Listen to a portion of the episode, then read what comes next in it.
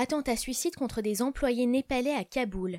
Les talibans ont revendiqué lundi un attentat suicide meurtrier à Kaboul visant des gardes de sécurité népalais, première attaque enregistrée dans la capitale afghane depuis l'annonce d'un renforcement de l'engagement américain contre les insurgés.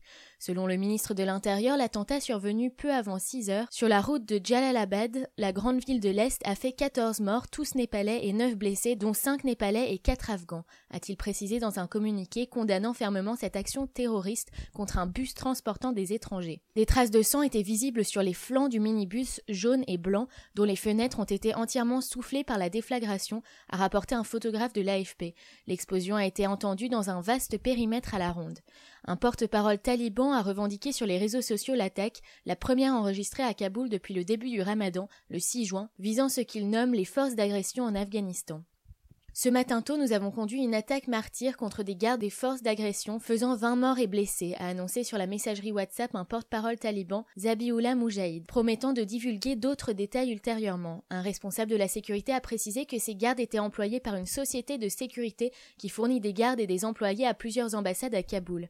La dernière attaque revendiquée par les talibans dans la capitale afghane avait fait 64 morts et plus de 340 blessés le 19 avril. L'attentat de lundi perpétré par un kamikaze à pied à la sortie du complexe abritant ses gardes selon la police intervient dix jours après l'annonce la semaine dernière d'un renforcement de l'engagement américain contre les insurgés.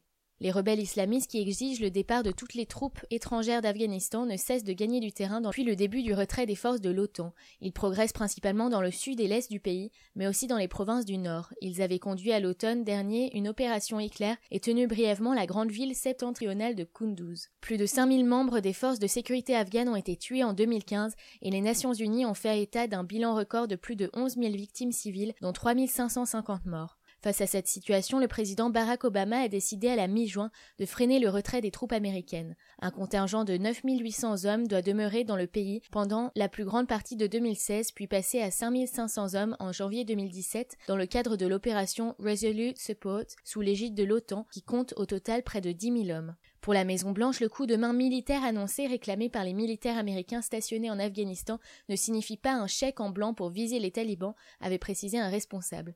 Cependant, les forces américaines qui se tiennent déjà aux côtés des forces spéciales afghanes sur le terrain des hostilités pourront désormais soutenir l'armée régulière en lui apportant un soutien aérien et une mission d'accompagnement et de conseil au sol et dans les airs, avait précisé un responsable. Le ministère afghan de la Défense avait salué cette décision en espérant que cet engagement nouveau allait augmenter les capacités opérationnelles de l'armée afghane.